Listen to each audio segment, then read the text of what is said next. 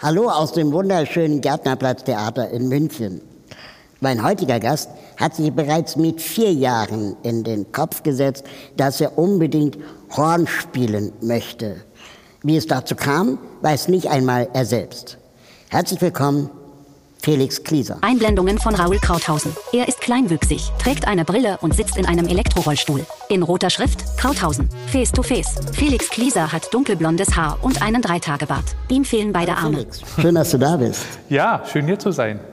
Du hast mit 23 Jahren eine Autobiografie geschrieben äh, mit dem Titel Fußnoten. Und du wolltest damals schon ähm, letztendlich immer die gleichen Fragen beantworten, die man dir bis zu dem Zeitpunkt äh, immer wieder gestellt hat. Das macht es jetzt uns in der Vorbereitung auf diese Sendung gar nicht so leicht, weil wir letztendlich natürlich nicht immer die gleichen Fragen fragen wollten, sondern eben etwas anderes. Du hast äh, gesagt, ähm, Dachdecker oder Handball-Weltmeister wäre ich kaum geworden.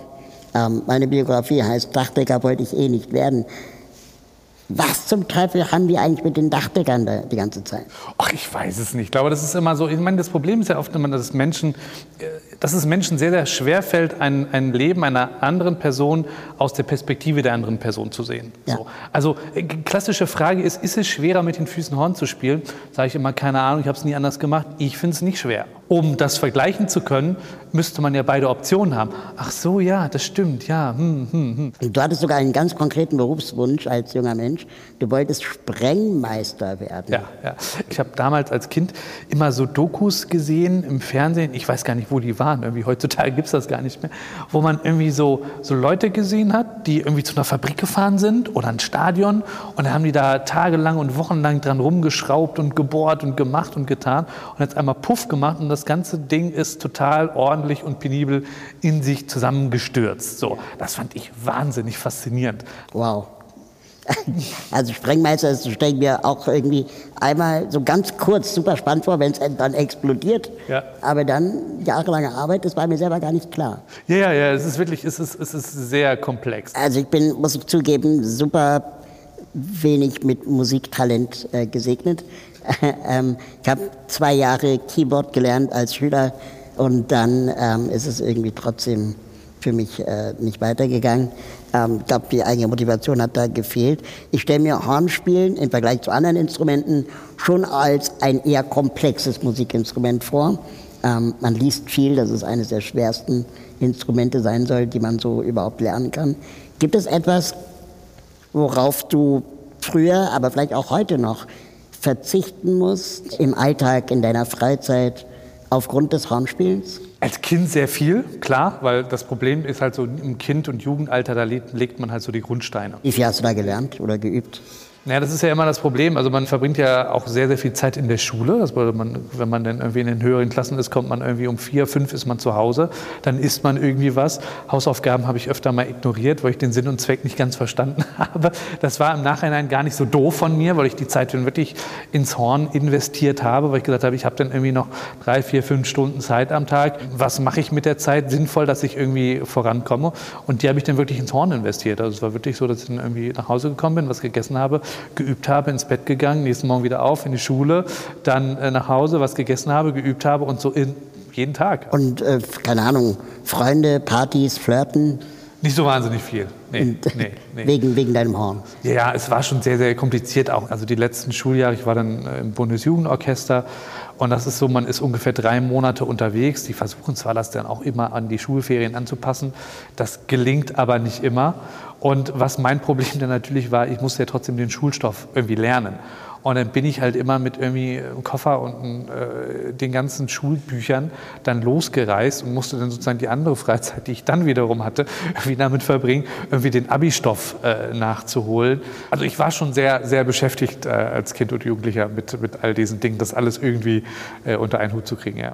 Aber es muss ja Menschen in deinem Leben gegeben haben, die ähm, an dich geglaubt haben, die quasi gesagt haben, krass, äh, beim Schulorchester sticht er hervor, ist äh, besonders gut, besonders talentiert. Kannst du dich an diese Situation erinnern, wo jemand gesagt hat, Alter, mach weiter, du hast es drauf? Also der erste, ja, Punkt, wo ich irgendwie gemerkt habe, dass es vielleicht ein bisschen mehr ist als ein Hobby war, da war ich, glaube ich, neun. Da habe ich damals bei Jugend musiziert mitgemacht und bin auch zum Landeswettbewerb gekommen. Und damals saß der damalige Hornprofessor der Hochschule Hannover in der Jury. Und der ist hinterher zu mir gekommen, beziehungsweise auch zu meinen Eltern und meinte dann, ja, ähm, wenn ich irgendwie mal Hilfe oder Unterstützung brauche, dann soll ich mich bei ihm melden. Und ich bin damals nicht gewechselt. Meine Eltern haben gesagt, nee, nee, also du bist noch in der Grundschule, also von der Grundschule zur Hochschule, das, das jetzt nicht, das ist ein bisschen früh. Aber ich glaube, ich war zwölf oder dreizehn, dann bin ich dann nach Hannover an die Hochschule gewechselt und habe dann eben das absolviert, was normalerweise ein Student äh, absolviert. Allerdings war es auch derselbe Lehrer, der gesagt hat, ähm, das war ein paar Jahre später, ich hatte damals einen Preis gewonnen und ein Interview mit einer, mit einer Zeitung, das war so ein Doppelinterview mit dem Lehrer und mit mir. Und ähm, es war so ein längeres Gespräch und irgendwann meinte der Journalist, ja, ob ich mir denn vorstellen könnte, Hornspielen beruflich zu machen. So. Und damals war es halt noch so, das habe ich mich nicht damit auseinandergesetzt, was ich mal als Beruf machen will. Und da habe ich halt irgendwie so gesagt, ja, alles super, alles, alles toll, aber ähm, ob ich das beruflich machen will, weiß ich noch nicht. Vorstellen könnte ich es mir schon, aber so eine sehr schwammige Antwort. Und dann ist mein damaliger Professor irgendwie da dazwischen gegrätscht und meinte, ja, also als Hobby findet er das total super, dass ich Horn spiele, aber beruflich sollte ich auch bitte was anderes machen. So. Also es war nie so, dass ich jetzt jemanden hatte, der gesagt hat, du musst das beruflich machen, du musst das studieren, zieh das durch. So, das hatte ich eigentlich eher nicht. So, das kam dann schon, schon von mir aus und diese Leute, die dann halt immer sehr zweifelnd waren und sehr eher Bremsklotz gespielt haben, ähm, die musste ich dann halt überwinden. Hast du darunter gelitten oder war das dann eher Ansporn?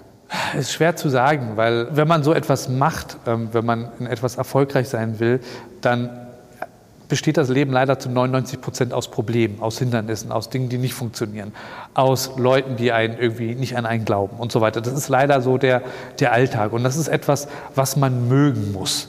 Und deswegen war es schon etwas, wo ich gesagt habe, okay, damals ging es auch darum, dass man, also normalerweise hat ein Hornist die rechte Hand im Schaltrichter und kann damit auch noch die Töne formen. Also man kann sich ja vorstellen, wenn man Lautsprecher hat und, und tut da irgendwie ein Taschentuch rein, dann klingt das, was aus dem Lautsprecher rauskommt, ein bisschen anders. Und genauso ist es auch beim Horn. Und damals war halt die Devise, also ohne Hand im Schaltrichter hast du keine Chance, genau dieses Klangideal zu erwischen. Und dann musste ich mich halt hinsetzen und damit auseinandersetzen, okay, wie schafft man es, genauso zu klingen, als wäre eine Hand drinne, die halt sich bewegt, die flexibel ist, die sich formt und so weiter. Wie kann man das schaffen? Und da kann einem auch niemand helfen, weil es niemand vorher probiert hat. Das waren schon so Phasen, die waren teilweise sehr, sehr anstrengend, sehr, sehr schwierig, aber irgendwie, irgendeine Stimme in mir hat immer gesagt, irgendwie wird schon klappen. Kriegst du schon irgendwie hin. Wie, weiß ich nicht, aber irgendwie wird schon. Aber wie genau machst du es denn jetzt? Äh mit dem Verformen der, des Trichters? Das ist etwas, was, was relativ schwer ist, in, in, in irgendwie zwei, drei Sätze zu formulieren. Also als Hornist hat man ja ganz viele Parameter, wie man einen Ton steuern kann. Also die Luft, die aus der Lunge ins Instrument reingeht, die kann mit einer unterschiedlichen Geschwindigkeit strömen, die kann mit einem unterschiedlichen Druck strömen, ähm, die kann eine andere Position bekommen, auch die Lippen, wie man die Lippen formt, wie man den ganzen Mundraum formt. Und das ist eher so dieser Punkt, dass man daran arbeiten muss, diese ganz kleinen Mosaiksteinchen ineinander zu bringen. Und das ist etwas, das ist Versuch und Irrtum.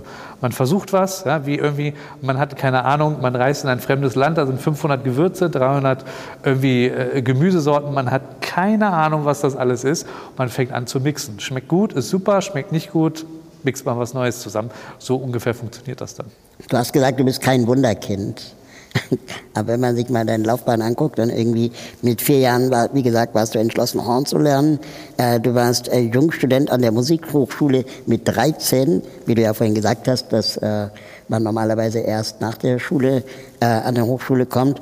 Ähm, dein erstes Soloalbum mit 21 herausgebracht, zahlreiche Auszeichnungen und Preise gewonnen und sagst immer noch, du bist kein Wunderkind? Wunder, ähm, ich mag dieses Wort nicht, äh, okay. weil Wunder suggeriert etwas. Wunder ist etwas, was wir nicht erklären können, was einfach da ist. Ich vergleiche das immer mit einem Betonstein. Ja? Man sagt jetzt, wir haben jetzt ganz viele Betonsteine in der Ecke liegen und diese Betonsteine könnte man zu einem Haus errichten. Ja? Und jetzt sagt man, das sind, das sind die besten Betonsteine dieser Welt. Das ist wirklich, es gibt qualitativ keine besseren Betonsteine. Trotzdem werden diese Betonsteine nicht anfangen, sich selbst zu einem Haus zu errichten. Das bedeutet, es muss jemand hingehen, es muss ein, jemand einen Plan machen, ähm, es muss jemand einen Bauplan schreiben, es muss Bauarbeiter geben, die müssen ausgebildet sein und die müssen diese Betonsteine nehmen und auseinanderbauen. So, und das ist Wunder wäre für mich, wenn diese Steine anfingen, sich selbst zu einem Haus zu, zu kreieren. Das wäre für mich ein Wunder.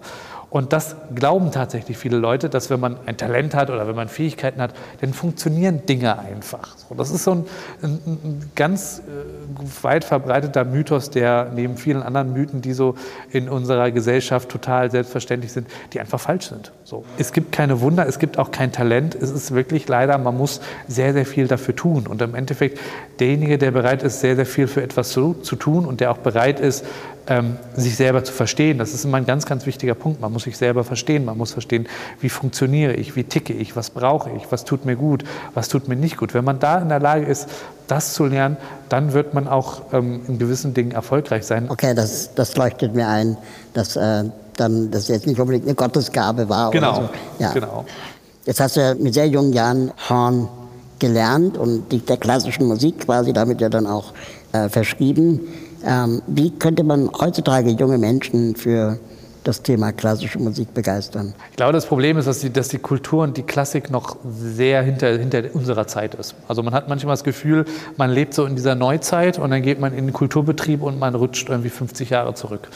So, und ähm, es ist immer noch so, dass es sehr, sehr viel um Äußerlichkeiten geht, dass es sehr viel um, ich nenne es immer pseudo-intellektuelle Dinge geht. Ja? Das klassische Prinzip ist, ich habe keine Ahnung von Musik, höre ich so oft sage ich so, ja, Sie müssen auch keine Ahnung von Musik haben.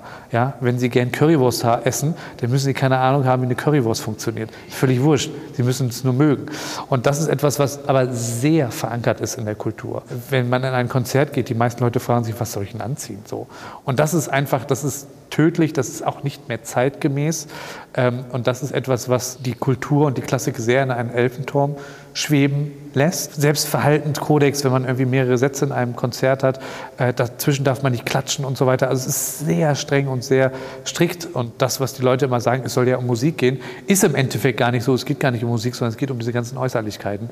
Und wenn ich dann irgendwelche Kritiken von mir durchlese, von großen deutschen namhaften Tageszeitungen, und ich verstehe nicht, was diese Person schreibt, obwohl ich derjenige bin, der das Produkt ähm, erschaffen hat in dem Moment auf der Bühne, dann sagt das, glaube ich, sehr, sehr viel darüber aus, wie diese Welt funktioniert und wie diese Welt tickt, was aber auch ein europäisch-deutsches Problem ist. Also wenn man jetzt zum Beispiel auf auf asiatische Seite guckt, die Kultur und die Musik kam relativ spät dorthin, weil sie auch nicht auf, von dort kommt. Es gab keine, keinen Beethoven, Maler und wie sie alle heißen in China. Das kam erst später und die Leute sind völlig unvoreingenommen da reingekommen und die junge Generation fasziniert sich dafür, die junge Generation ist begeistert und da sind es die Älteren, die nicht in die Konzertsäle kommen.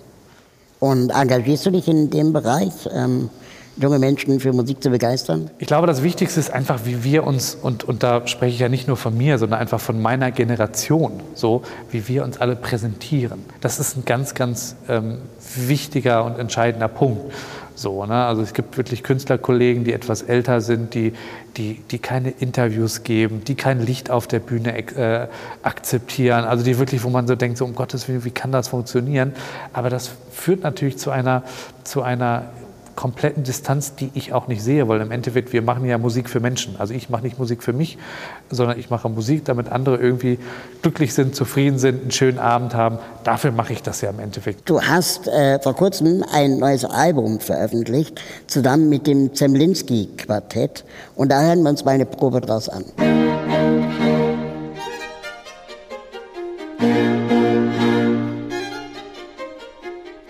Die vier Musiker des Zemlinski-Quartetts überqueren mit Roll- und Instrumentenkoffern die Prager Karlsbrücke und laufen durch die Stadt.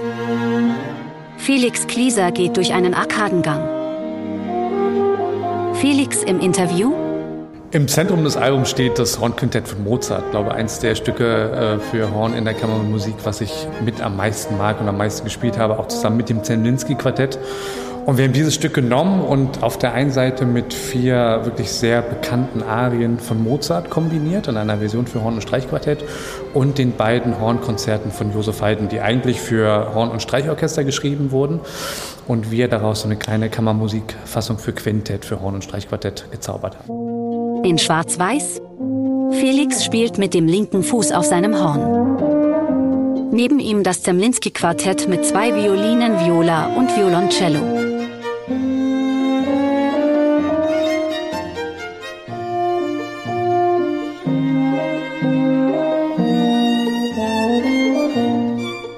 Das Besondere an dem Album ist eigentlich, dass wir auf der einen Seite wirklich reine Kammermusik haben und dann auf der anderen Seite Stücke, die eigentlich für Orchester geschrieben wurden, die wir aber sozusagen für Kammermusik umfunktionieren. Also die Hornkonzerte von Josef Haydn, die ja eigentlich für Streichorchester geschrieben wurden, ähm, sind vom Prinzip her sehr, sehr kammermusikalisch, aber viele Details hört man dadurch, dass man einen großen Orchesterapparat hat, nimmt man den gar nicht so wahr, diese kleinen Details. Und dadurch, dass wir jetzt ein Streichquartett haben, hört man jede einzelne Stimme, man hört jede Nuance, man hört jedes kleine Zahnrad, was in das nächste greift.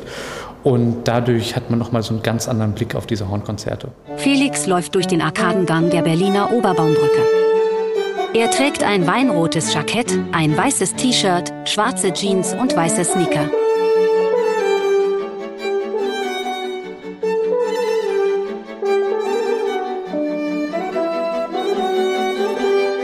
Impressionen von Prag und Berlin wechseln sich ab.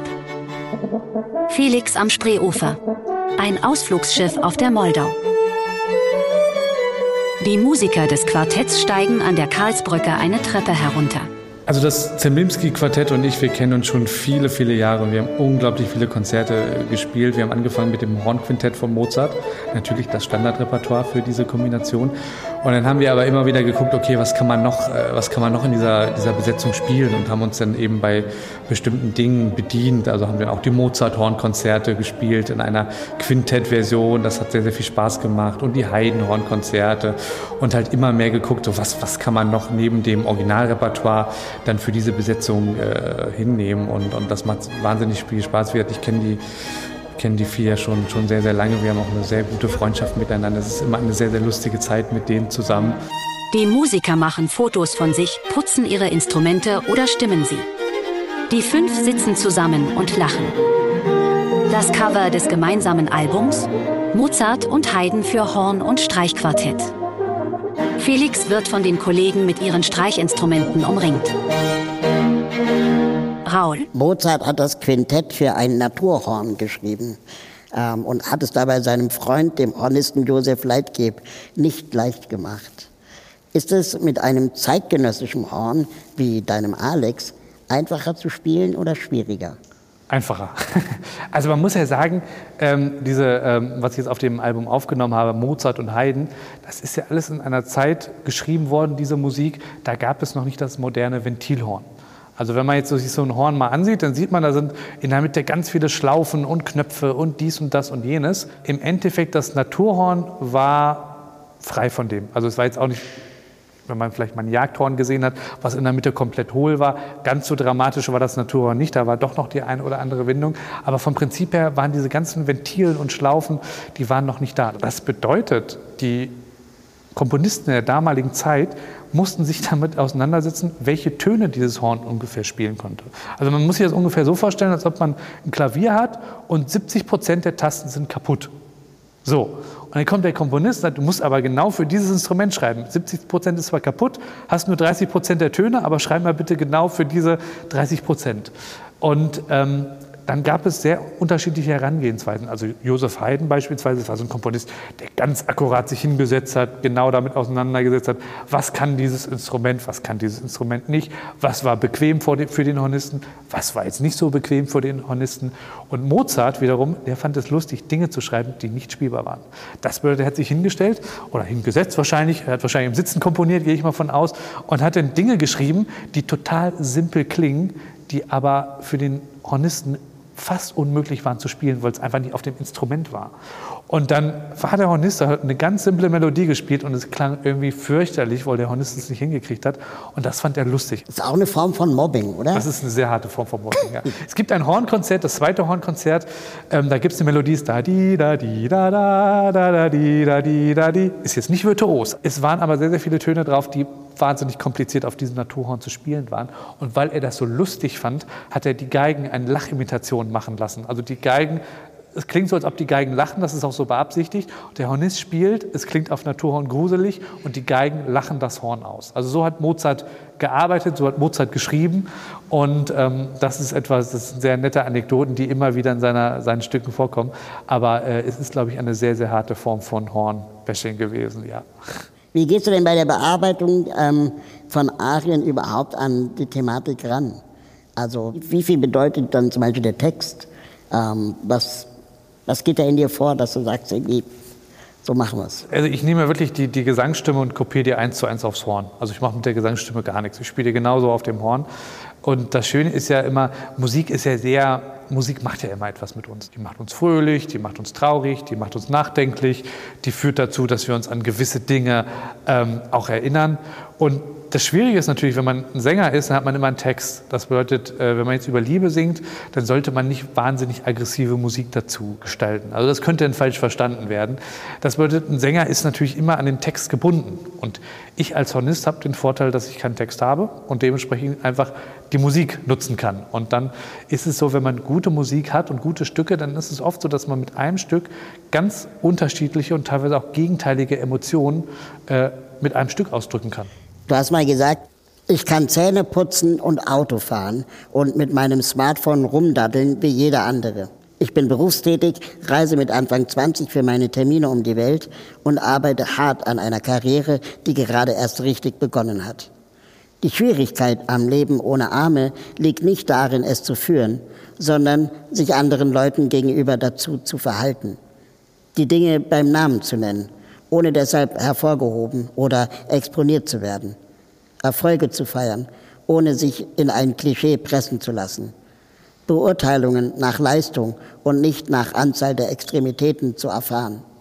Behindert zu sein, ohne deshalb so behandelt zu werden. Dieser Satz finde ich großartig, oder die, diese Sätze, weil ähm, das ist, glaube ich, etwas, wo gerade Kultur, Kunst und Kultur einen enormen Unterschied machen kann im Vergleich zu dem, was Aktivistinnen wie ich machen, die die ganze Zeit kämpfen gegen Gesetze, gegen Diskriminierung und so weiter, kann Kultur ja letztendlich eine eigene Welt kreieren, die man schön finden kann, die einen fasziniert aufgrund der, keine Ahnung, Gefühle, die sie auslöst oder so und dadurch die Behinderung auch viel leichter ja, in die zweite oder dritte Reihe geraten kann und man sich nur noch über diese Kunst unterhält. Siehst du das auch so? Ist da, siehst du da Potenzial? Also ich glaube, der wesentliche Punkt ist, ich empfinde mich jetzt überhaupt nicht als behindert, weil es in meinem Leben keinen Punkt gibt, wo ich sage, äh, das ist jetzt blöd oder das geht jetzt nicht. So, ich führe ein ganz gut, mein Beruf ist ein bisschen komisch, aber sonst führe ich ein 100% normales Leben. So. Das Problem besteht aber darin, dass die Leute einem das nicht glauben. So. Ich weiß noch, als ich einen Führerschein gemacht habe, äh, ich fahre ganz normal Auto, ja, fahre auch niemanden um und so weiter. Aber ähm, wenn man einen Führerschein macht und mit einem umgebauten Fahrzeug, dann darf man das erste Jahr, glaube ich, oder ersten anderthalb Jahre nur 100 fahren. Ja? Ähm, warum? Keine Ahnung. Wieso? Keine Ahnung, weil fährst halt anders, du darfst halt nur 100 fahren. Und da musste ich noch mal eine Extraprüfung ablegen, dass ich schneller als 100 fahren durfte. Was? So, das sind so Dinge, wo ich mir denke, ähm, es geht nicht darum, äh, sozusagen, dass das, was ich kann oder was ich nicht kann. Das bedeutet, wie spricht man Themen an, ohne dass man sie so exponiert, dass die Leute sagen, ja, das ist doch ein Problem. So. Und es gibt zwar einzelne Personen, die da rauskommen, ja, oder wenn jetzt irgendwie, ich weiß noch, als, als BioNTech seinen, seinen Impfstoff irgendwie auf den Markt geschmissen hat, da war irgendwie ein Thema, ja, ähm, das äh, ist fantastisch, wir haben jetzt einen Impfstoff, aber das wurde ja von, von Leuten äh, entwickelt mit, mit einem, einem, türkischen Hintergrund, die türkischstämmig sind. Also das ist ja noch viel beeindruckender. So, die Botschaft, die dahinter ist, ist, Türken können keinen Impfstoff produzieren. Und das ist die Gefahr, die immer wieder die, die immer wieder dahinter ist und die einfach so ein Gradmesser ist, was, wo man sagt, es ist schwierig, wo balanciert man? Balanciert man zu weit links, fällt man links runter, balanciert man zu weit rechts, fällt man rechts runter. Und das ist halt auch das, was ich immer wieder erlebe und was, was das Grundproblem in unserer Gesellschaft ist. Nicht, dass ein wirkliches Problem herrscht, sondern dass Leute gibt, die sagen, es ist ein Problem, es zu einem Problem machen und dadurch wird es zu einem Problem. Weißt du, ich verstehe, was du sagst und ähm, ich kann es auch alles nachvollziehen. Trotzdem steckt in mir ja dieser Aktivist, der dann denkt so, aber wenn du nun nicht schneller als 100 fahren durftest, ein Jahr lang, dann ist es doch eine ganz klare Diskriminierung, die du erfährst, die niemand anderes deines Alters mit Führerschein ohne Behinderung erfahren muss. Und dann gibt es Menschen, die sich dagegen einsetzen, dass diese Regel wegfällt, die ähm, die Verkehrsordnung ändern wollen, keine Ahnung was. Was sagst du den Menschen, die vielleicht von dir erwarten, dass du dich behindertenpolitisch als prominenter Mensch äh, vielleicht auch positionierst. Ich glaube, das sind zwei Paar Schuhe. Das eine sind Gesetze und das andere sind die Köpfe der Leute. Mhm. Natürlich Gesetze sind wahnsinnig wichtig und so weiter. Wo ich mehr meine Aufgabe sehe, ich bin, bin kein, kein politisch aktiver Mensch auf der sehr konkreten Ebene. Das ist einfach nicht mein, mein Feld, das ist nicht mein, mein Arbeitsbereich. Ich bin eher sozusagen der, der für die Symbole zuständig ist. Wenn man auf den Bühnen Leute sieht, okay, der spielt ohne Arme Horn, sagen sie erstmal, oh, hm, aber beim fünften, sechsten, siebten Mal sagen sie, ja, okay, ist halt so. Ne, die Leute gewöhnen sich daran.